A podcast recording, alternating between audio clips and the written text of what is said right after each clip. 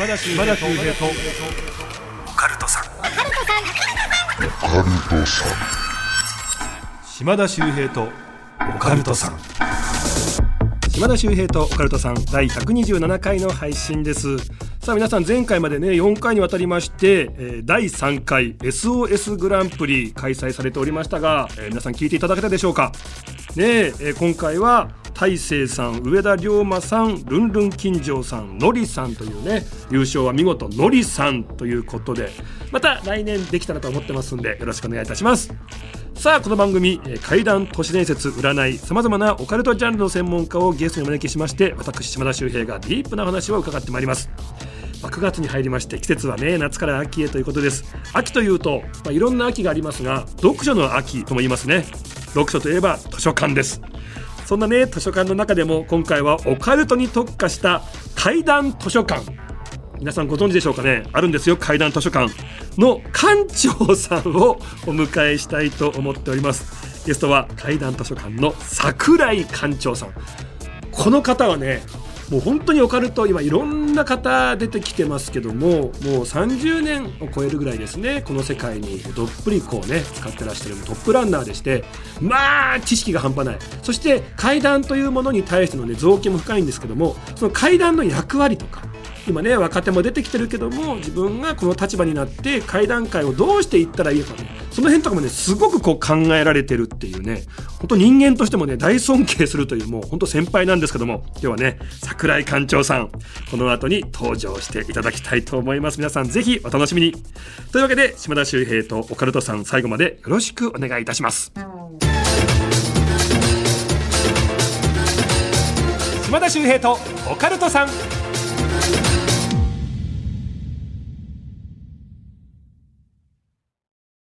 ようこそ闇の世界へ。それはこの街のどこかで誰かが体験した秘密の物語。怖いライトゾーン。福原遥がご案内します。詳しくは日本放送ポッドキャストステーションで。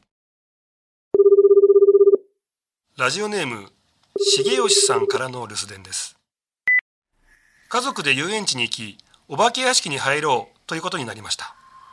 幽霊が住む館という設定のもので中に入ると全員着席をしヘッドホンを装着。部屋が暗くなるとそのヘッドホンから幽霊の声やいろんな音が聞こえてくるという趣向です。そんな中で時折チョキチョキというハサミのような音が聞こえてきます。同時に襟足を撫でられるような感覚。え？と思うほどヘッドフォンのギミックの凄さに感心をしていました。お化け屋敷を出て家族に「ハサミの音の時後ろ髪をさらさら触られたのすごくリアルだったよね」と話すと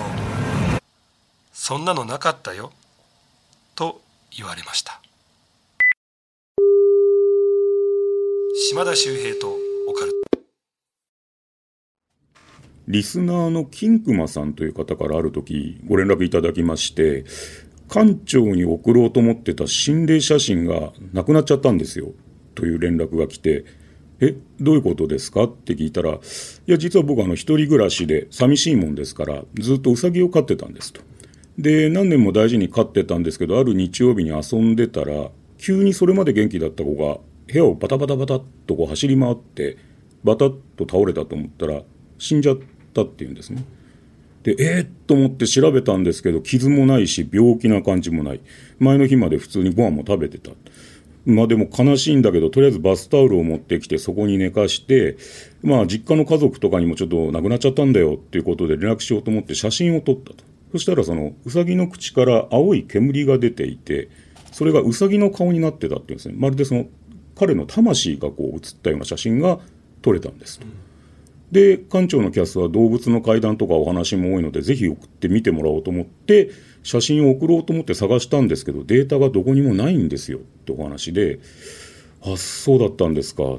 ところがですね直前に遊んでた時に撮ってたスナップ写真だけ残ってたんですって送っていただいたんですね。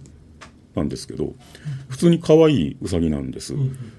で「ああそうですか残念でしたね、えーこの子の名前は?」って聞いたら「いや館長気づきませんか?」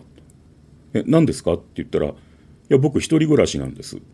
で僕の体の上にウサギが乗ってふざけてるとこを自分で自撮りしたんです。奥にテーブルがあるんですが誰かの素足があるんですよ。本当だ。でいや僕家族もいません。実家にはいますけど自分の部屋は一人暮らしです。このウサギとしか暮らしてませんと。で誰も友達も遊びに来てません。で自分の部屋にいるはずのない人の足が映ったんですけどこのテーブルというのが電車のグリーン席のテーブルぐらいの小さい簡易的なテーブルで足も細いんですね、うんところがこれ拡大を写真を拡大してみるとですねその足というのがテーブルの足と同じぐらいの細さなんです。ということは幼稚園児から未就学児ぐらいの素足がそこに映ってたってことになるんですけどあでも間違って誰かが来たとか人がいたっていうことではと思ったらよく拡大して見てみるとですねその足に爪がなかったんですよ。ほ肉だけの指なんですううんうんうんうんでこれは何だろうということでちょっと僕には解読ができないので知り合いのまあ霊感が強いという方に聞いていただいたら皆さんよくご存知ないんだけど霊というのはう命の器が小さいものから襲うんだと虫小動物植物子供老人青年という順に命の器が大きくて強いんだと。小さいものほど取りやすいから取っていく。うん。でこのウサギは小動物だからこの人や家主ですね、まあ、金熊さんがこの写真を撮る直前に変なとこ行かなかったかね？って聞かれたんです。で聞いてみたらまあ彼階段が好きなんで心霊スポットとかよく友達と行きます。その後にこれを撮ってますああじゃあ現場に何か変なもん連れてきてそれが家の中にいてさて誰を撮ろうかなと思った時に金熊さんより弱いウサギを狙ったんじゃないかっていうお話でいただいた。写真とお話だったんです。ということで今回のゲスト桜井館長です、よろしくお願いいたします。よろくお願いいたします。いや本当今ねあのね自分のこの膝の上にね、ひょこんとこう乗った可愛らしいウサギを撮った写真なんですが、はい。その奥に謎の裸足の足が写ってますよね。はい。一人暮らしの方なんで自分の体がここにある以上他に移る人はいないはずなんですけど。ってことはそこからひたひたですね。ひたっと近づいてきて、はい。命を取ってしまおうという。僕実はイラストとかデザインをやってたんで、はい。この足の向きで人が座ってたとしたらどうなるだろうっていうとこういう形になるんですよね。でこうやって座ってたとするとその足の持ち主というのは金熊さんとウサギを直線上に眺めてる形ですそうですね足の向き見るとこちら側向いてるという感じですよね。でどっちを取ろうかなと思った時に命の器の小さい方ということでウサギを取ったんだとすれば残念ながら霊能者の方が言ったことの答え合わせができちゃったということになっちゃうんですよね。いやあのー僕もね、まあ、階段とか好きだったりとか、番組でねやっぱ行きたくないけども心霊スポットに行くこともあったりした時期があったんですけど、その時にうちで飼ってる犬が謎の体調不良になっちゃって。もうお腹下してはい。病院行っても原因がわからない。毛もどんどん抜けてきちゃうっていう、い、やなんででしょうねなんででしょうねわからないって言った時にある方がいやそれ島田さんに来たやつは犬の方に飛んじゃってますよっていう話があったんですね。ありますね。はい、でその時にある方に言われたのがベランダに植物何でもいいからい。い。くつか置いたらいいですよ、はい。でそれがまあかわいそうだけども枯れてしまうことがあると。それがある意味身代わりじゃないけども、まあ、フィルターの代わりになってくれて、はい。っていうことになるのでって言われて実際植物置いたらすぐ枯れちゃったんですけど、はい。犬の体調戻ったんですよ。ね、はい、だからその多分弱い方というか抵抗がない方に行ったんでしょうね。だから僕も子供とかいますけどね犬も飼ってますけど、はい自分がやってるからね自分が何か起こってしまうのはまあ諦めつきますけど、そのせいで子供や犬にね何か起こってしまったら本当に、なんかちょっと辛いですよね。まあでもそういうことがどうもあるみたいなんですよね。いやっともう今ゾワゾワしてしまいましたけども、はい、番組初登場でございはい、ます。よろしくお願いします。はい、そう桜井館長さん、あのね、紹介させていただきます。えー30年を超える取材と実体験をもとに、さまざまな怪現象を収集している怪談ユニット、怪談図書館。その館長を務めてらっしゃるのが桜井館長なんですね。えー怪談図書館、怪談全集シリーズなどの書籍のほか、イベント配信などで人々を恐怖の世界、図書館だけに、まさに、黄泉の国。これ読みっていうのがあのねあの世の読みとあの本を読むの読みがかかってますけど、はいはいはいはいこれあの文字だと台本でわかるけど聞いてる方はわからないんじゃないですか？音だとわかんないですね。音だとわかんないですよね。黄泉の国、まさに黄泉の国へいざなってくださいます。お願いいたします。はい、よろしくお願いします。ありがとうございます。まあね、あのこのイケボですよ。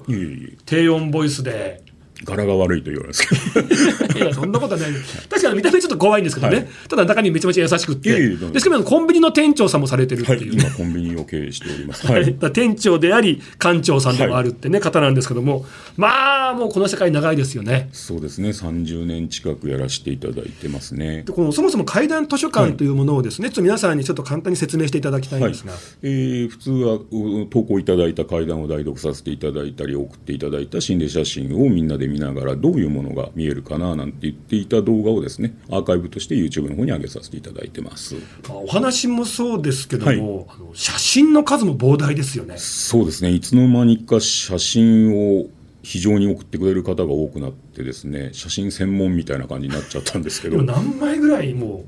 えーっと本当にストックだけでいうと700枚ぐらいで。う あのよくね言うんですよね。あの心霊写真撮れちゃうと、はい。なんか運気が下がっちゃうとか、はい。やっぱりこうなんか良くないものが自分に起こっちゃうみたいな話ありますけど、はい。はい。700枚の心霊写真を、はい。まあ、保管されてるって何か起きないんですか、えーっと貸し倉庫書いてます。はい、で全てそのハードディスク外付けのハードディスクを複数台10台ぐらい用意してそれにコピーを全部入れてで置いてますけれども今の貸し倉庫で3軒目なんですよね、なんでですか？えっと、夜中に僕の倉庫から音がすると。で別にそうお化けとかじゃなくて管理会社の人は今貸し倉庫を借りて内緒でペットを飼う方がいらっしゃるんですね。泣かないんですけどええ。トカゲとかを飼う方がいてそれを疑われてでちょっとバイトの子が見回りにしたら桜井さんの倉庫の中からガンガンガンガンと音がしてるんで一応確認だけさせていただけますかって言って立ち会って鍵を開けたら別にただの本とかハードディスクとか置いてあるだけであ、まあ、外場も置いてありますけど、それだけで動くものが何もないと。で何もないですね。でも横にいるアルバイト君がいやこの人の倉庫から毎晩毎晩見回ると音がするんで。もうそう保管してる場所自体が心霊スポットみたいなことになっちゃって、ですね。だ多分家に置いとくとまずいんじゃないかなと思って。最近ねあの YouTuber の方とか、まあ、心霊系の方多いじゃないですか、でその方たちがその自分のねスマホの本体に保はい。存してると、なんか本体がなんか不具合というか故障しちゃうんですよみたいなことを言う方がいて、だからどうしてんのって聞いたら全部クラウドの方に、はい。保存してて、はい。本体には絶対入れないですとかっていうふうにやってる方いますけど、はい。クラウドに上げると今度こういうのは消えなくなるんですよね。えどういうことですか？僕と一緒に活動してる女性の MC の子たちがいるんですけどやっぱり怖いんで撮影が終わると消していいですかって確認に来てあこれはもう僕の方でマスターデータがあるから消していいよって言って彼女たち自分のスマホから消すんですけど夜あ寝て朝起きるとスマホにクラウドの方から勝手にコピーがされてて そこのデータが残ってるって言って連絡が来るんですよ。だからマスターのクラウドも消していいですかって言うから消していいよっていう話をするんですよ。皆さん本当にね心霊写真撮れちゃうことあると思うんです、今はい。やっぱりねスマホで写真も撮りやすくなりましたし、あとはもう動画なんかでもね監視カメラとか車載カメラで結構こう数増えたと思うんですよ、はい。でああ怖い嫌だなと思うと思うんですけどもねこれ消してもいいですけども一回今度から消す前に桜井さんの方に一回送っていただいてから消すっていう。は困ったら送っていただければ。あれも財産ですからね。そうですね。僕にとっては重要な資料なので。資料になりますからね、はい。皆さんそういうふうにねしてほしいなと思いますね。であのーこれさっきねたくさんこうご投稿いただくって話もありましたけど、はいはい。桜井さん自身もちょっとこう不思議な体験とかされることあるみたいですね。例えばその子供の頃なんですけど今大きくなってから見なくなったんですが、ええ。子供の頃は例えば小学校の時とかにいないはずの子供が見えてで先生に申告すると、ちょっとおいでって言われて校長室とかに呼ばれて何年か前にこの学校で事故で亡くなってる子がいるんでお母さん両親も呼ばれてこれを言わないようにお母さんの方から桜井君に言ってくださいっていうことがあったりしてもう他のお友達と見分けがつかないぐらいの見え方だったってことなんですか？もうはっきりカラーでした、はい。プールの中で見たりとか、まあ、田舎の学校だったんで校庭の横が広い林になってて金網があったんですけど金網の向こうの林側に子供が立ってて僕を見てるんですよ、で僕が校庭でサッカーやってたりして走ると僕と同じように横を走って歩いてるんですけど、絶対木があるから同じスピードで走れるわけないんですよ。でもその子はニコニコしながら僕の横をスーッと走ってるんで。それ桜井さんが見えてるって分かって、やっぱりついてきてたっていう感じなんか。でも金網の中には入ってこれないんですね。ですね金網って言っても2メートルぐらいあって子供には登れない高さなんですよ、で用務員のおじさんにそれを言ったらいや昔あの林の中でまあ、田舎で治安が悪かったので強盗に襲われた子供がいるんだよって話になってで入ったから学校側が1メートルちょっとぐらいだったやつのフェンスを2メートルにしたんだよって話を聞かせてもらいました。でそういうふうに、まあ、見えてしまっていた時期があったけども、はい途中からなくなったわけですか？えー中学生とかで部活をやり始めたりしたら、まあ、多分そちら側に意識がいったとしてなんかこう不思議なことを気づかなくなっちゃったんですよね。はい、大人になってからはもう特にないっていう今もうはい、霊感がなくなってしまいました。はい。でもそういう、まあ、幼少期を過ごしたからこそまたこういう世界に興味があっていうことなんですかね。ね。幽霊がいるなら見てみたいなっていう純粋な気持ちがあったんですけど当時はコンピューターも機械もないので雑誌とかを買っていたら「まあ、心霊写真集」という本があってあこれだこれはお化けが載っていると言って集めていたらじゃあ心霊写真を集めればいいんだということで 写真を集め始めたというあのこれすいごいのが、あの館長さん、桜井さんですね、あの子供ながらに心霊写真を集めてたっていう、集め方、どんな感じでしたっけ、えー、と端末に誰々にコンタクトを取ってこの写,、えー写真の共済許可をもらったと。でいくらいくらの謝礼を払ってみたいな、まあ、後書きが書いてあってこれを真似ればいいんだと思ってお金かと思ってまずこうお年玉とかですね 誕生日にもらったプレゼントのお金を集めといてでコンタクトをくれた方に僕今これしか払えないんですけどよければ会ってくださいって喫茶店で会わせていただいてで実物を見せていただいて僕が気に入ったらお金を払う それ、小学校の時の話。小学校から中学校にかけて ごめんなさい、あの写真持ってくる相手って大人ですよね。大人でしたもう皆さん50代40代。50代が小学生に心霊写真売ってたわけですよね。あの戸惑ってました。本当にこの子にお金でう売り買いしていいのかなって顔はされてましたけど。そこで初めて小学生って分かるわけですか？向こうもびっくりしますよね。もう多分大人が来ると思ってたんですよ、だけど子供が来たんで「え大丈夫？お母さんとかお父さん承知してる?」って話になって「いや大丈夫です」って話をして。ちなみにですけど、大体いくらぐらいで、当時のお金で5000円だった。ええ多分今で言うと1万5000円ぐらいの価値だと思います、いや僕がもしね今大人で、はい。で向かった先に小学生の男の子でね、い。や欲しいんですだったら、い、やお金なんかいらないよじゃああげるよって気持ちになっちゃいますけどね。そう言ってくださる方も多かったんですけどなんか当時からそこの売り買いだけははっきりしとかなければいけないっていう。そうね。まあ 脅お金ねしっかりねうんうんうん。まあそうただでね、うやむやって一番良くないですから、はい。ちゃんと謝礼は払うんだっていうのはしっかりしてたんですねでもたまにスキー袋みたいなの持ってこられた方がいて、写真じゃないんだけどって言って折れた外オーバを出されて、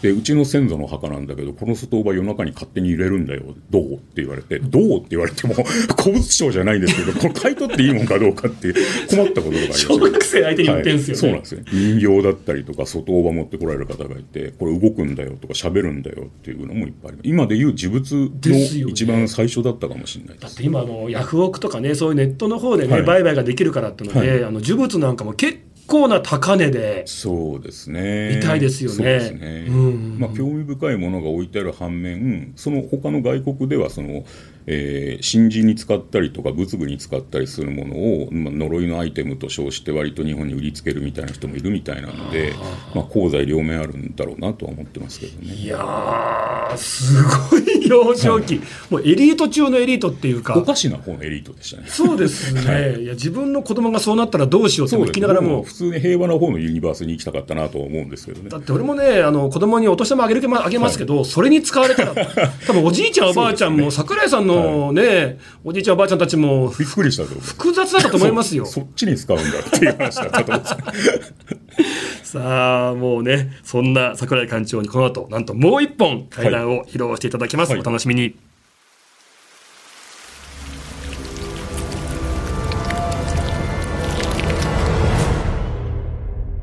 島田秀平とオカルトさんそれでは桜井館長さんよろしくお願いいたしますはい、えーこれは大阪にお住まいの霊珍さんという方から教えていただいたんですけど関西の方のある中学校にお勤めの理科の教師の小野さんという方がいましてでこの方変わっていらっしゃってその不思議なお話とか不思議な体験を集めている先生なんですね。で彼が勤めている中学校自体というのが意道に立ってましてでもう学校では普通にお化けが出ると先生も生徒もみんな了解している中学校だったと。で小野さん勤めてからもいろんなもの見たんですけど一番派手な会は何ですか？とレイチンさんが聞いたら一人で理科室で書類仕事とかやってると、まあ、夕方が多いらしいんですけど、まあ、生徒がだいぶ帰って、まあ、部活やってる子ぐらいしかいなくなってシーンと暗くなった理科室で天井からですねいきなり黒いシミが天井にわーっと広がっていきなり広がってきたんですか、はい、でこう粘土というかゼリーというか水飴というか黒い水飴みたいなものが天井からボタッと落ちてくる。とそれも1メートル四方ぐらいの結構大きな塊、それが床にべちゃっと落ちると人の形になって上半身が出てきて腕でずるずるとこう床を張ってるんですよ。えでそれが廊下に向かって扉をスーッとすり抜けるように歩いていって追いかけていくと廊下で消えてるんだと。ところがこれが不思議なんですけど天井と床と今霊幽霊が這いずった後になんか水のようなものが残ってるって黒い水のようなもの。が。でここからが学校の先生の面白いところなんですけどこの幽霊の正体が何かではなくこの物体の正体は何かってことになって すぐに試験官にその小野先生を集めてですね、うん。でその場で見れる顕微鏡とかで全部成分を調べたすごい興味お化深いけの成分を調べた面白いですね。そしたら90%は動物性のゼラチンなんです。うん。で残りが炭と窒素とアンモニアなんです。これの液体みたいなものが残ってる。ただ、えー学校の設備ではこれ以上詳しく調べられないので大学の友達に研究室にいる人間がいるんで明日送ろうと思って試験管を冷蔵庫に入れて帰ったらしいんです。はい。で翌朝来て試験管を見てみたら中が何もなかった。床も天井もきれいになってた。っていうお話があってで小野先生が結論付けたのは幽霊が解明されないのは見づらいからとか霊感がないと見れないっていうことではなくて彼ら自体がこの世に存在してはいけない物質でできていて痕跡というのがことごとく消えてくるんだ、うんうんうん。だから証拠として残らないんじゃないかっていうふうにレイチンさんに話してくれたって話でこれは多分僕が今まで送ってくれた話の中でも一番珍しい部類の話めです。ちゃくちゃ面白いですね、はい、よく髪の毛が落ちてた例の髪の毛が落ちてなんて話があると、突っ込まれるんですよね。リスナーの方から「なんでその髪の毛調べないんだよ」とか調べた人がいるんですよっていう。いや面白い、はいえそのさっき成分、はい。なんておっしゃいましたっけ？えー、90%が動物性のゼラチンなのでゼリー透明なゼリーみたいな物質に水と窒素とアンモニアと炭だそうです。炭、はい、でそのね学校っていうのが防空壕があったところで戦争とか空襲があったところなんですよ。でその跡地に立ってるのでもしかしたら犠牲者の方とかもあってその学校に現れるお化けは炭が含まれてるのかもしれないというのが小野先生の推測でした。じゃあその出てくるお化けによっはい。はい。て成分が多少変わはいってくる、場所によっては透明だったりということもあるかもしれませんただその動物性のタンパク質みたいのと窒素とみたいな中とそのアンモニアはいなんですね。とかはなんか共通であるのかもしれないですよね、よくお化けが出現するときに生臭い匂いがしたり、はいはいはい。鼻をつく異臭がするというのはそういうのがもしかしたら原因かもしれない。ねえとか思いました、アンモニアなるほどななていなんんです。よう、すごいお話ですよね。その学校がもう土地自体がもともとその防空壕があった上に建てられてるというのは有名で部活をやってて野球部の子たちが遠くのグラウンドに兵隊さんがいっぱい立ってるのを見て、ええそれが出てくると顧問の先生が部活中止って言って校舎に一回退避して。ぐらいもうみんなが認識してるっていう、はい、で兵隊さんが消えたらまた部活を再開するっていうんですよ。麻痺してますよ麻痺してますね。雨じゃないんだ雨じゃないんですよ。雷じゃないんだから。ねはい。キャプテンの子が兵隊待ちでって言ってみんなで校舎で待ってる聞いたことないですよ兵隊待ちさん。聞いたことないですね。あの今の話でもね成分、はい。調べたっていうところあと消えちゃうっていうのもすっごい面白いですけど、はい。途中からそのシミが大きくなったと思ったら、ボトッと落ちてきて、それが人の形になったっていうところもすごい面白いと思うんですよね。はい。でよく、まあ、幽霊を見たみたいな話がありますけど、どっから現れるんですか、と思ってたんですけど、ちょっとそのヒントになりそうですよね。そうですね。いなかったんだけど、はい。出現するんだっていうことですよね。小野先生にはもしかしたらその学校の理科室を含む一部に霊道みたいなものが通っていてそこを通ってるから理科室に出るんじゃないのかとかっていう推測をされてましたけど。で徐々に徐々にこうにじみ出てきて、はいそれがこうこの世にそうですね。来た時に、はい。徐々に人の形になって、だから物質化して人の形をなし下半身はないんですけど上半身だけがその塊から抜け出て腕の力だけで張っていく。どこかに逃げようとしてるらしいんですね。そうすると消えちゃう。ってなるとやっぱりそのです、ね、あの物質自身もこの世にあってはいけないものなんですけどね。別の次元からはい。スッとやっぱこうにじみ出てくるみたいな。ですね。でいなくなっていくっていう。はい感じなんですね。はい、でその中学校は、まあ、今は違う学校に勤められてるそうなんですけれどやっぱりもういる先生たちも慣れちゃってて最初は警察呼んだか方もいたらしいんですけどもう3回目4回目になるとあまたかみたいな。もうしょうがないっていう。めちゃくちゃ面白い話。面白いですね。はい。いや本当にもうだって何千っていう数ね今までお話も聞いてきてもはい。万かもしれないっていうぐらい、はい。その中でなんかいろんな謎が解けるような実はその小野先生の中学校に霊珍さんのお嬢さんが通ってらっしゃるんですよ。美術部だったんです。けど、え。で美術部なんですけど学校のが授業が終わって美術部に行ってみんなでスケッチとかやってると突然顧問の先生が校庭側のカーテンを全て閉めていくんだそうです。で最初は不思議に思ってたんだけど先輩に聞いたらあれが出た時は校庭にお化けが出てるから先生がいつもカーテン閉めるのよなんかそのもうあのマニュアルみたいのがあるあわけですかね。対応ができちゃってるというか生徒をまず脅かせないようにということで隠してしまうという。あのやっぱ学校っていうとねグラウンドも含めて敷地広いじゃないですか、はい。でやっぱりそういうところ昔何があったかわからないけど、それぐらいの敷地を学校にするわけじゃないですか。はい。ってなるとよくねあの土地が良くない土地だったってあるかもしれませんけど、どっかしら引っかかってきちゃうんでしょうね。そうですね。高速道路お大型複合ショッピングセンターそれと小学校ですね。というところは居道であっても安いと買ってしまうというのがよく言われてますね。でもちろんそのね校舎自体は大丈夫かもしれないけど、校舎のこの部分だけは引っかかっちゃうとかね、あの北側のトイレのとこだけは実はそういう場所だったとかっていうのがあるかもしれないですもんね。これがまた不思議で一部だけお祓いをしても効かないんですよねその部分だけここ居道だったらしいからお祓いをってやっぱりみんな気を使ってやってるんですけど、はい。霊能師の方々にはまるで縁もゆかりもない人がお祓いだけしても絶対効かないってそうなんですそかこに携わってる人がどうかもう成仏してくれとかここから離れてくれって祈らない限り消えないんだって言ってました。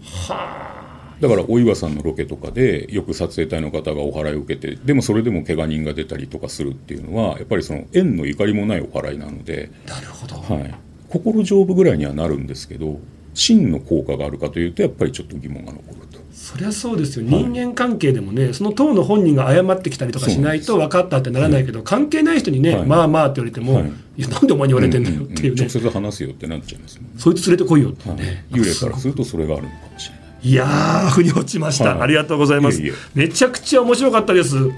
さあ、島田秀平と岡田さん、そろそろお別れのお時間なんですけども、何かのお知らせありますでしょうか？えー今ですね CS の方で「お前ら行くな」北野誠さんの「お前ら行くな」新シリーズが放送されてましてぜひご覧くださいいや、もう長年やられてますもんね。今回はちょっとガチなとこに行っております何年お前ら行くなって言ってて、はいなんであなたたち言ってるんですかっていうね。えっと君らは行かなくていい。僕らが行くっていう。代わりにね。お前らは行くなよっていうね、ぜひ皆さんはい。もうめちゃめちゃ今日怖いですからね、ははい。いチェックしていただきたいと思います。さあ桜井館長さんには次回もお付き合いいただきます。よろしくお願いいたしはい、ます、よろしくお願いします。島田秀平とオカルトさん次回もお聞きください。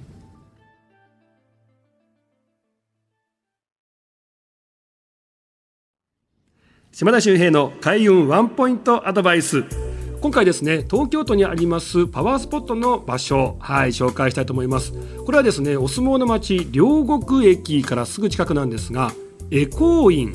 というお寺なんですね。恵光院。1回2回回るの絵に向かうで院。恵光院というね場所なんですがこちらなんとあのネズミ小僧のお墓があるんですね。まあ、ネズミ小僧と言いますとねこう悪い人からお金をね盗んで貧しい人にねお金を配るなんていう義賊、まあ、そういったヒーローというねイメージもあるかもしれませんがそのネズミ小僧の墓石がある。これすごいのがですねこの墓石の前にお前立ちというね石があるんですがこのね石をですね削って持ち帰っていいんですね。でこれ持ち帰るとネズミ小僧にねあやかって金運が上がるギャンブル運が上がる。あとはね狭き門からお宝にたどり着くということで、えーまあ、受験なんかにもご利益があると言われているんですね。なので、まね、金運を上げたい人あとはね受験生を持つ親御さん、えーおじいちゃんおばあちゃんなんかがねこの墓石をね削って持ち帰っているということがあるんですね。でこれ大人気なんでもう平成から数えて10回ぐらいこのねお前立ちがねもう変わって新しくされてるんです。でこれ何かっていうとそこで宝くじが当たったりご利益があった方が次の,、まあその墓石お前立ちという石をね、え寄付するということでずっと続いているというものなんですね。まああのこうゴリゴリとこう削るの大変ですけどもねなかなかこうお守りとしてもね墓石を削って持ち帰るっていうことができるとか珍しいのでねえーぜひ、え金運そして、え受験ねそういったものにご利益が欲しいという方訪れてみてはいかがでしょうか。え今日は両国にあります恵光院のネズミ小僧の墓石紹介いたしましたした。島田秀平とオカルトさん。